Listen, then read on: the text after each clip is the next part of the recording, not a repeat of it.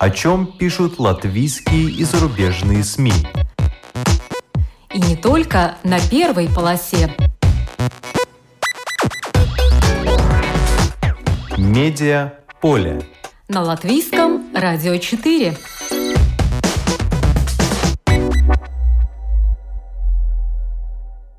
Здравствуйте! Вас приветствует Марина Ковалева. В эфире программа «Медиаполе». Дневник пандемии – проект интернет-журнала «Пунктум». Идея в том, чтобы задокументировать то, как наше общество себя чувствует в эти непростые дни. Страницы из дневника, написанного всеми нами, войдут в историю, в хранилищницу латвийского фольклора – Подробнее об этом проекте нам расскажет научный ассистент Института литературы, фольклора и искусства Латвийского университета Илза Лякса-Тиминска. Новая газета «Балтия» опубликовала вторую серию статей расследования о выводе капиталов, отмывании денег, мошенничестве с налогами. В центре внимания российско-эстонский предприниматель Роман Страйков. Публикации «Дело о смартфонах», «Миллион компаний» — это все о нем – есть в этом деле и латвийский след. О своем расследовании в сотрудничестве с эстонскими деловыми ведомостями нам расскажет автор статей Мария Кугель. Но по традиции в начале программы обзор некоторых других публикаций. Обворованные дети. Статья по таким названиям опубликована в журнале «Ир». Уголовное дело о закупках в детской больнице завершилось денежными штрафами и компенсациями на сумму более 400 тысяч евро. Однако в тюрьме никому сидеть не придется, а строительное предприятие, вовлеченное в мошенничество, продолжает работать и осуществлять государственные заказы, в том числе в детской больнице. Речь идет о деле 2009 года, когда в ходе строительства дома для родителей, реновации приемного отделения, строительства многофункционального корпуса были искусственно завышены почти на 115 тысяч евро закупки и были сворованы в том числе и деньги, пожертвованные больным детям.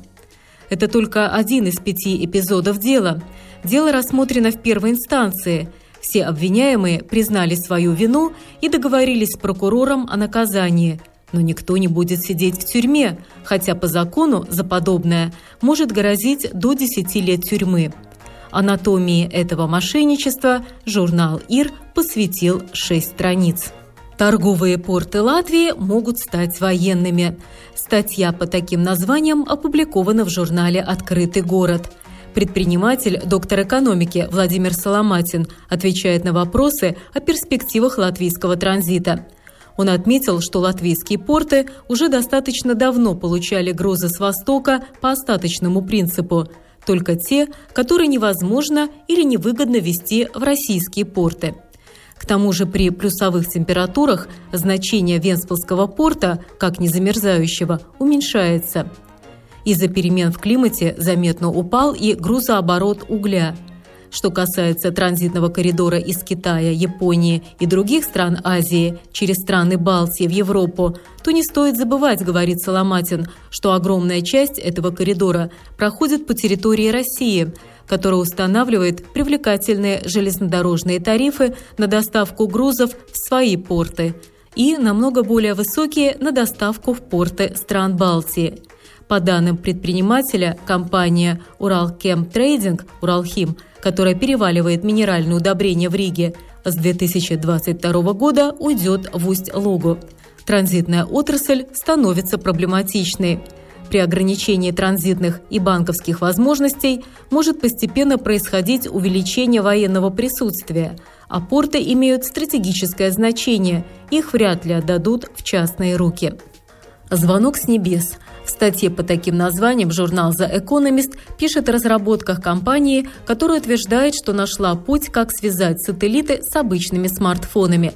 Сейчас смартфоны позволяют людям выходить в интернет или связываться друг с другом на ходу, но только при условии наличия сетевого покрытия.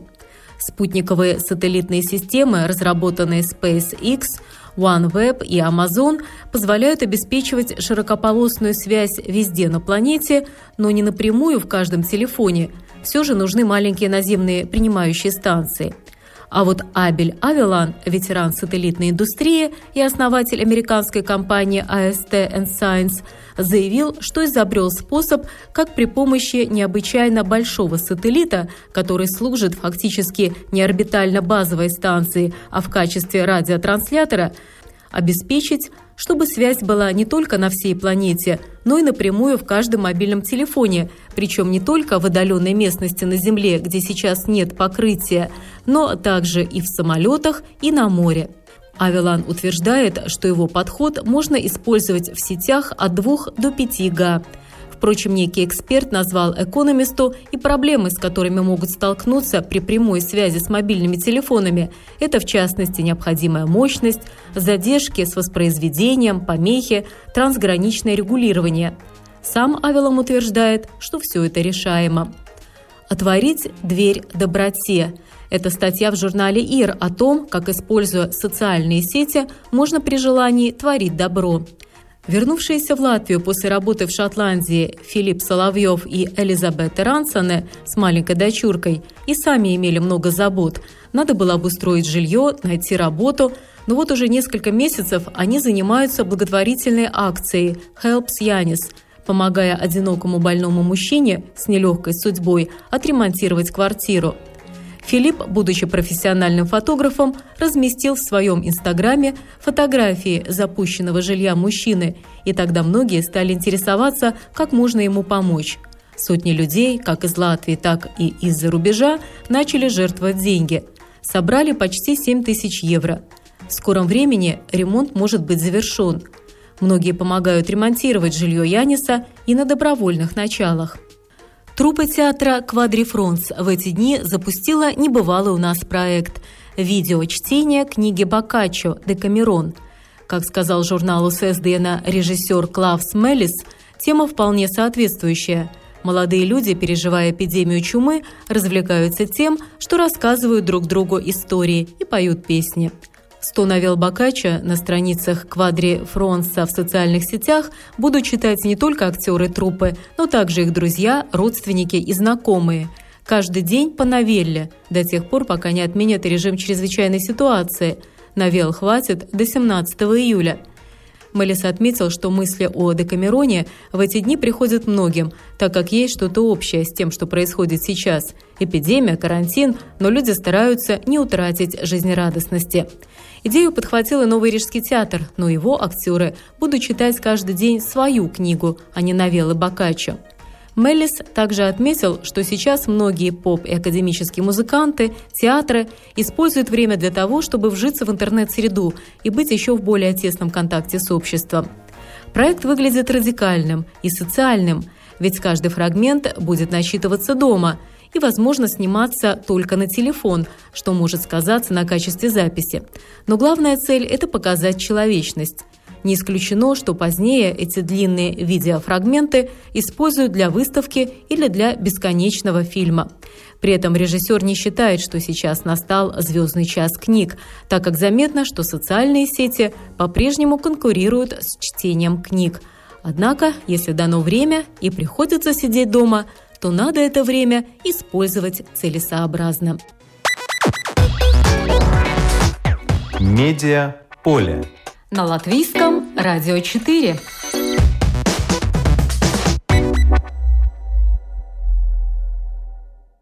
Интернет-журнал «Пунктум» совместно с Институтом литературы, фольклора и искусства Латвийского университета запустил проект «Дневник пандемии». Каждый из вас может написать о том, что происходит с вами в период коронавируса, как вы живете, что думаете. Можно и снабдить текст фотографиями. Идея в том, чтобы задокументировать то, как наше общество себя чувствует в эти непростые дни.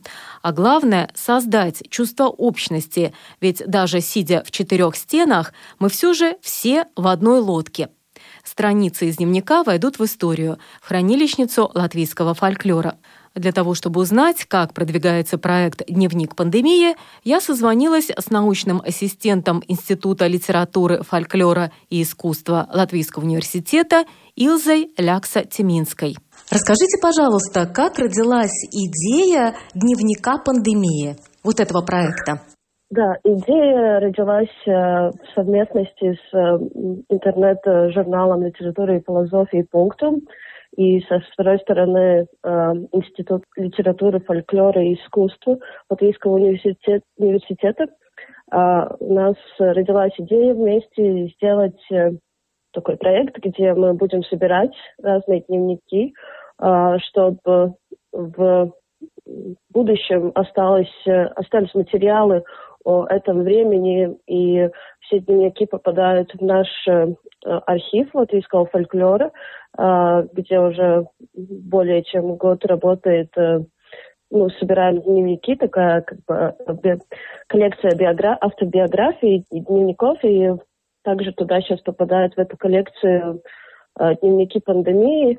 Э, люди могут писать, каждый день могут писать раз в неделю и присылать нам эти дневники, которые мы э, тогда уже публицируем в нашем сайте. Есть очень разные дневники, люди пишут, что прочитали, как чувствуют, что кушали, как ходили в магазин. В принципе, в любой форме также на любом языке. На данный момент у нас дневники на латышском и на английском языках, но также принимается на русском или другом языке. Как вы выбираете авторов? В принципе, на данный момент э, мы акцептируем все, которые присылают нам дневники. Мы не выбираем авторов, просто авторы, которые хотят писать, они просто нам присылают эти свои свою информацию, свои дневники, и принципе, любой человек, кто хочет остаться в истории и писать про эти дни, про это странное время, могут нам присылать э, свои дневники. Прежде чем быть опубликованными, эти дневники проходят ли какую-то редакторскую правку? Исправляете ли вы их, например, стилистически? Проверяете ли на грамматические ошибки? То есть проходят ли они редактуру? А, в принципе, мы смотрим какие-то грубые ошибки, мы исправляем, но в большинстве мы их публицируем такие, какие они есть, потому что язык это тоже часть э, фольклора, часть нашего времени, которая со всеми ошибками э, надо сохранить для будущего поколения. И вот э, сколько уже дневников опубликовано? На данный момент 31 э, дневник. Проект начался 5 дней назад, так что за 5 дней 31 человек э, писал. Ну, есть люди, которые, мы знаем, что они пишут, но они обещали прислать уже конце, когда все готово. Есть люди, которые присылают каждый день, поэтому на данный момент 31. Ну, мы надеемся и думаем, что это число будет ну, много больше. То есть вы готовы опубликовать абсолютно все дневники, которые вам пришлют? Да, да. Из того, что уже вы прочитали, э, что вам показалось наиболее любопытным? Может быть, несколько примеров? Uh, да, на, на данный момент Э, как я уже говорила, очень разные эти, э, эта информация. Допустим, очень красивый дневник э, был опубликован Ивар Штейнбергс, он писал, как в это время его жена родила ребенка, которого он не может встретить, и очень эмоционально он писал, и красиво написано. Квартире я один. Еще никогда не жил один. Всегда была семья, друзья или подруга. Самое долгое время в одиночестве в США – два месяца. Тогда это была мелочь, а сейчас седьмой день одиночества. Трудно выдержать. Выхожу покурить во двор – Голубое небо, солнце, время для второй чашки кофе. Сейчас в моей жизни самое актуальное не пандемия, так как на прошлой неделе у меня родился сын. Я, разумеется, соблюдаю меры безопасности, мою руки, восхищаюсь работой врачей, беспокоюсь о родителях и так далее. Но иногда, когда жена присылает мне видео нашего новорожденного, который позевывает во сне, я его просматриваю по 10 раз – и все страхи о глобальном кризисе на мгновение улетучиваются. Мне только грустно, что я не могу быть рядом с ними. Иварс Штейнбергс, дневник пандемии, 19 марта 2020 года. Пунктуммагазин.лв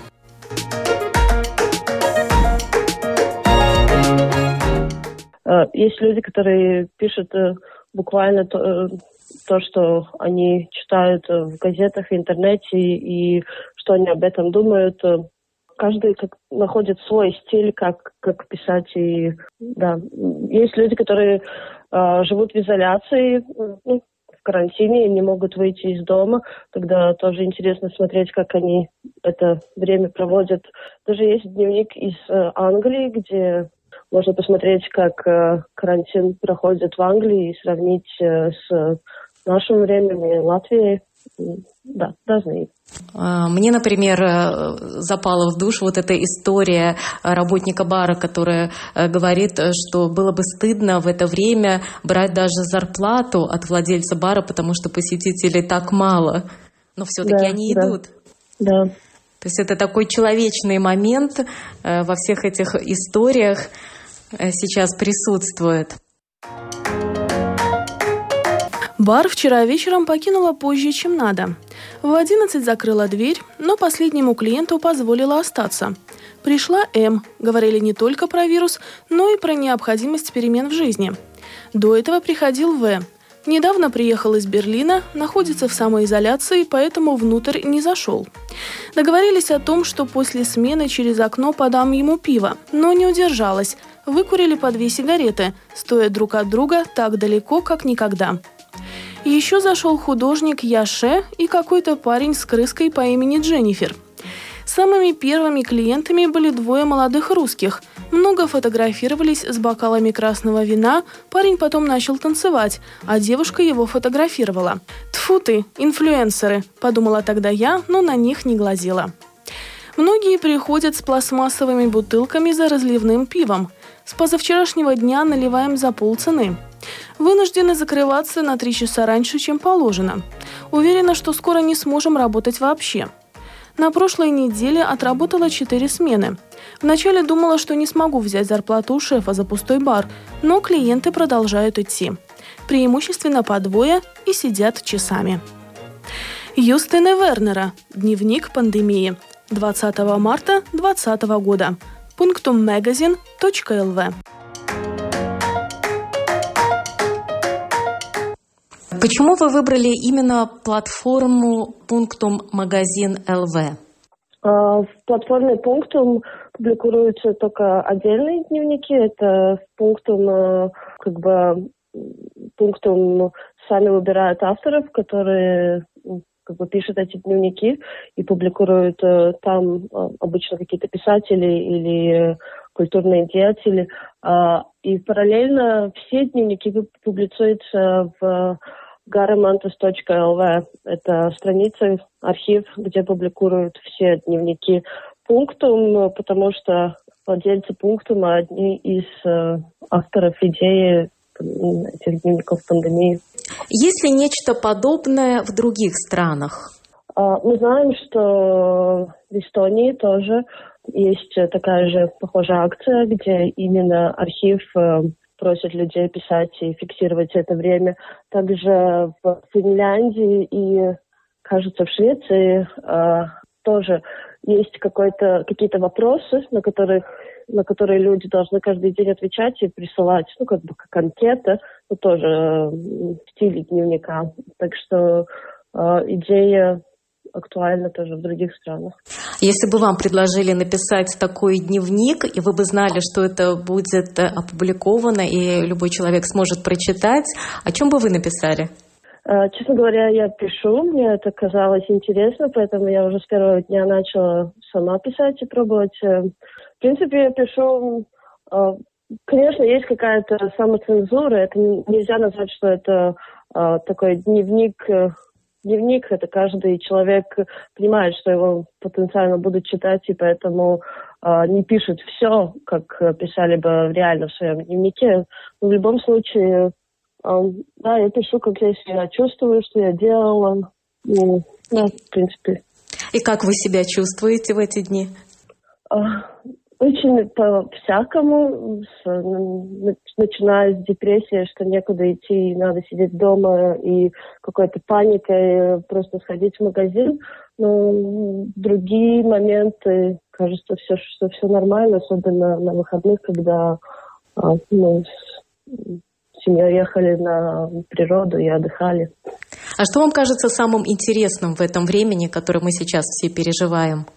во-первых, никто из нас, я так думаю, не, не был в такой ситуации, когда э, есть такая какая-то паника у людей, какой-то страх, непонятно, что будет дальше. Э, также э, страх не только о здоровье, а также о какой-то финансовой сфере. И э, нельзя понять, что рационально и что не, не настолько рационально, что э, мы чувствуем только на эмоциях и без каких-то э, да, без какой-то без какого-то глубже смысла и ну, в принципе, мы, мы на данный момент не знаем, что правда, что неправда, и просто живем и ждем, что будет.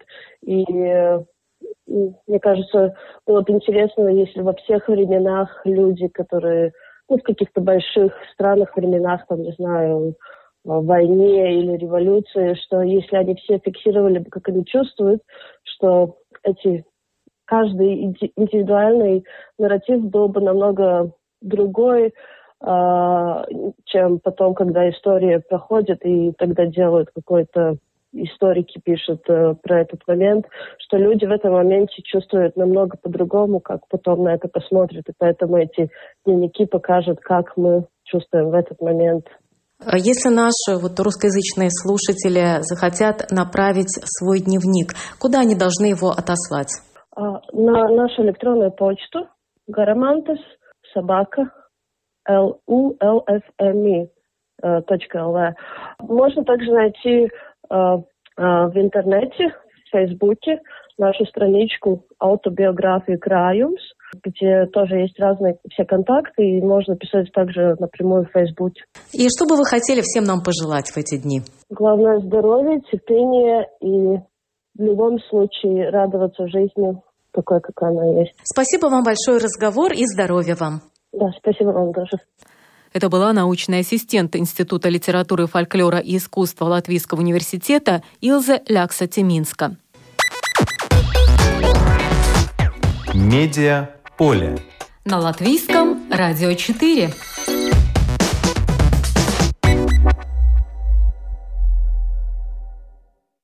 Новая газета «Балтия» опубликовала вторую серию статей расследования о выводе капиталов, отмывании денег, мошенничестве с налогами.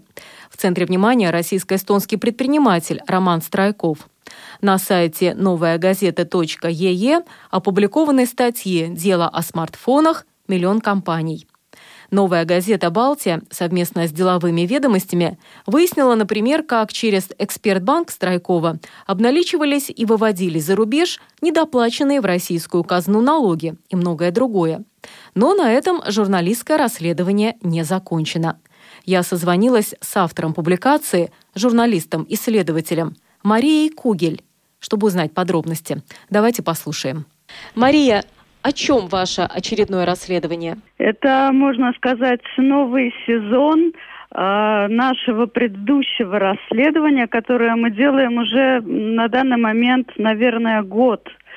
Э, и э, расследуем мы деятельность эстонско-российского или российско-эстонского скорее бизнесмена, предпринимателя Романа Страйкова, который входит в топ-20 э, богатых людей в Эстонии.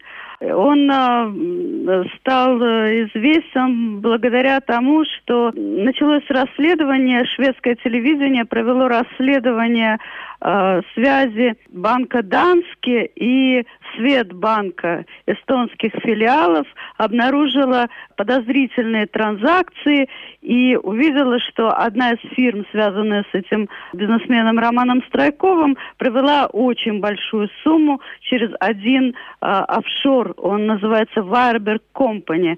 Мы стали исследовать, что это за офшор, с кем он связан, и обнаружили, что вот ниточки ведут к э, Роману Страйкову. Какие наиболее яркие эпизоды этого дела вы могли бы нам сейчас привести? Ну вот новый сезон у нас касается э, рассматривает три истории. Первая история была опубликована еще 9 марта, и э, рассматривает она схемы накрутки НДС.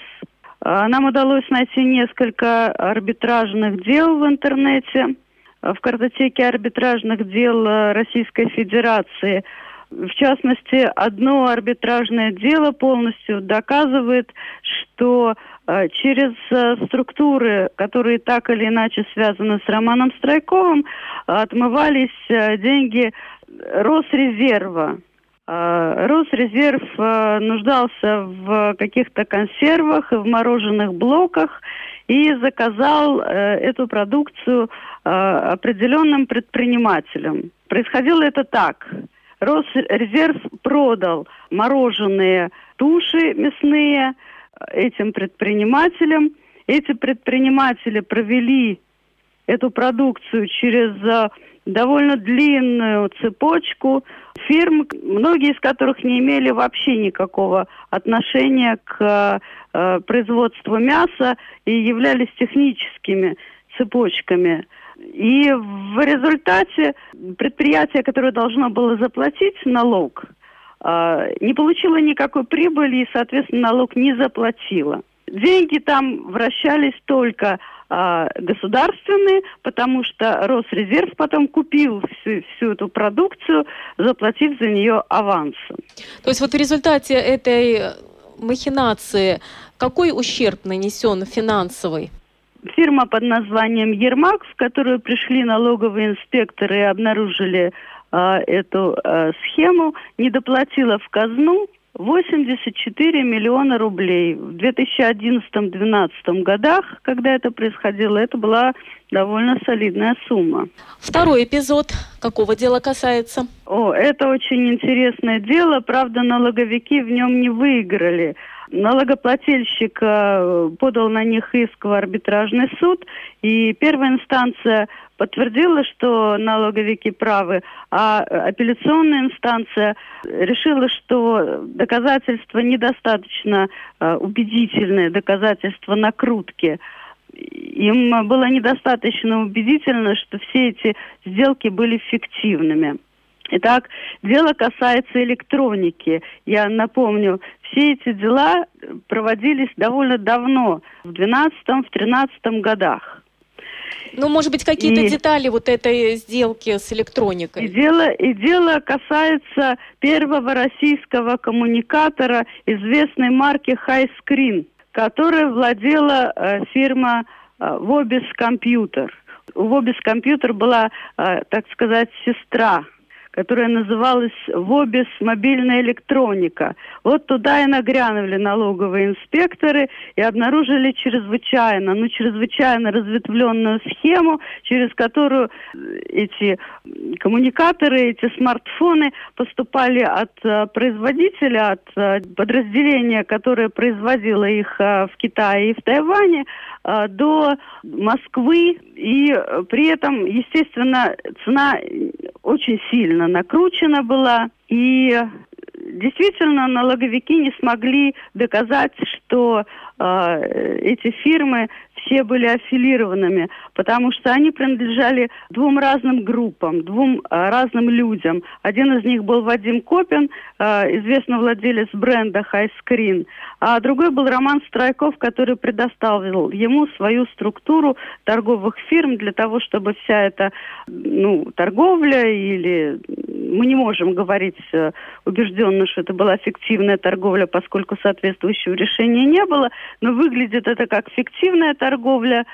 Получается, что там был налогоплательщик и исполнитель услуги, ну, будем говорить, по торговой деятельности Роман Страйков. Я могу добавить, что интересно, что вся эта фиктивная деятельность э, э, сопровождалась еще тем, что фиктивные долги э, компании еще закладывались в банк, который потом лопнул, и все эти долги были не, невозвратными. И банк этот тоже принадлежал Роману Страйкову. А в этом деле, насколько я понимаю, прослеживается латвийский след. Расскажите, пожалуйста, об этом. О, да. Uh, у нас есть uh, такая схема. деньги, которые поступают в, так сказать, технические звенья или в фирмы-однодневки, деньги, которые предположительно отмываются, налоги, которые выводятся из оборота, они расходятся по двум потокам. А, первый поток идет э, в фирму, аффилированную с Романом Страйковым, которая называется «Кангарус». Она у нас присутствует и в предыдущих публикациях многочисленных. Э, эта фирма обычно покупает э, векселя, то есть это такая известная вексельная схема ну, перевода денег за рубеж. А второй поток направляется в целый ряд офшорных компаний – а, среди этих офшорных компаний есть и а, уже известная нам фирма Wireberg Company. И мы стали расследовать, э, что это за компании. Все они были в свое время э, зарегистрированы э, ирландско-латвийским регистратором, э, который называется IOS. И про него э, журналисты-расследователи очень много знают. Он э, создал практически целую паутину э, фирм, бенефициаров, которых невозможно совершенно вычислить, и которые представлены такими владельцами, как известный Эрик Ван Агелс, э, и Станислав Горин видимо, их личности просто были похищены, или, может быть, они когда-то один раз продали свои услуги, просто подписались где-то, и потом их подписи тиражировались на анонимные компании, которые, сеть из которых зародилась в Латвии. И что интересно, что э, все они имели счета в Айскроуклес банка и в э, Ретума банка. И получатель, гонконгская компания Europe International, которая и являлась производителем этих смартфонов, тоже имела счет в банка. Где наши слушатели могут э, прочитать детали вот этого дела? А, новая газета «Балтия» выпустила историю под названием «Дело о смартфонах» 9 марта этого года. И ну, на сайте «Новой газеты Балтия» ее можно найти. Ну, это одна из ваших публикаций, но уже вышла в печать и вторая. Вторая публикация является продолжением, естественно, первой. И рассматриваем мы, решили э, пристально взглянуть на э, сами эти офшоры, что они из себя представляют. Э, нам э, удалось связаться со шведскими журналистами, со шведского телевидения СВТ, которые сделали это громкое расследование, э, стоившее репутации Светбанку. То есть благодаря э, сенсационной передаче СВТ недавно Светбанк э, оштрафовали на 360 миллионов евро. Да, толчок этому всему процессу дала публикация СВТ. Они, они выяснили, что между э, банком Данске, который оскандалился до этого, и банком э, и Светбанком, э, эстонскими филиалами, происходил честный обмен э, денежными потоками. К ним попал архив э, сделок, э, который сейчас называют архивом Светбанк, э, и э, они проанализировали и выделили э, особенно подозрительные потоки денежные. Тогда-то этот офшор Вайерберг и бросился им в глаза. Э, мы связались со шведскими телевизионщиками и э, получили ограниченный доступ к этому архиву. И что интересного вы обнаружили в этом архиве? Мы обнаружили, э, что подозрительных денег между фирмами, э, аффилированными с Романом Страйковым э, и офшорами, которые были зарегистрированы этим ирландско-латвийским регистратором iOS, было значительно больше, как минимум в два раза больше. То есть мы насчитали 210 миллионов долларов. 210 миллионов долларов и еще три подозрительных офшора. То есть у этой истории будет еще продолжение? Да, да. То есть в общей сложности 10 офшоров. Мы составили список и стали выяснять, кому они могут принадлежать. И вообще, кто ими может управлять, кто нажимает на кнопки, кто ими пользуется, собственно говоря. Какова была реакция Романа Страйкова на ваше расследование? С Романом Страйковым нам удалось поговорить дважды. По первому сезону, так сказать, расследования он отрицал любой вывод капиталов. Он сказал, что никакого вывода капиталов не было вообще. Вообще надо сказать, что господин Страйков человек вежливый. И разговаривает он с э, журналистами вполне доброжелательно. Не могу ничего плохого сказать о его характере. И довольно долго он с нами разговаривал, э, излагал э, свой взгляд на историю с, со скандалом, со Светбанком, э, историю кампании против отмывания денег, которая э, развернулась э, в странах Балтии. Но проблема еще в том, самое главное, о чем я забыла сказать, что за время нашего расследования господин Страйков лишился российского банка. У него отобрали лицензию. И отобрали ее ни, ни за что иное, как за а, участие этого банка в отмывании денег. Не потому, что банк был неплатежеспособен, не потому, что он проводил рискованные операции, а именно из-за того, что он а, э, способствовал транзакциям, нарушающим закон а, об а, противодействии э, легализации средств преступным путем и финансировании терроризма. Ну и сейчас вы работаете еще над третьей частью этого масштабного расследования. А, третья серия – это отдельная история – первых двух мы выясняли структуру, которой пользуется Страйков, но в ходе расследования мы обнаружили, что эта стру- структура использовалась, по всей вероятности, э, для того, чтобы э, выводить деньги из обанкротившихся банков. И не только тех, которые, э, ну, то есть мы знаем об одном, который принадлежал э, Страйкову и обанкротился, это банк «Бумеранг», но был еще и э, банк э, Первый республиканский банк российский, из которого э, было выведено э, очень большой объем средств через 10 российских фирм, которые так или иначе были связаны с Романом Страйковым. Ну и в завершение несколько слов о ваших коллегах, с которыми вы проводили это масштабное расследование ходе расследования мы объединились с журналистами деловых ведомостей эстонской газеты, которая принадлежит э, к издательскому дому Арипяев. Это редактор деловых ведомостей э, Полина Волкова и журналист-расследователь Ярослав Тавгей. Они-то и помогли мне связаться с э, Романом Страйковым и помогли разобраться в, в отчетах, в годовых отчетах эстонских компаний. Ну и какова ваша цель? На какую реакцию вы рассчитываете? Мне пишут в комментариях э, в Фейсбуке, в Фейсбуке ссылки на эти статьи тоже опубликованы. Э, мне пишут, что мы ничего не добьемся. А как а, вы думаете? Потому что, ну, он как, э, как действовал, так и действует.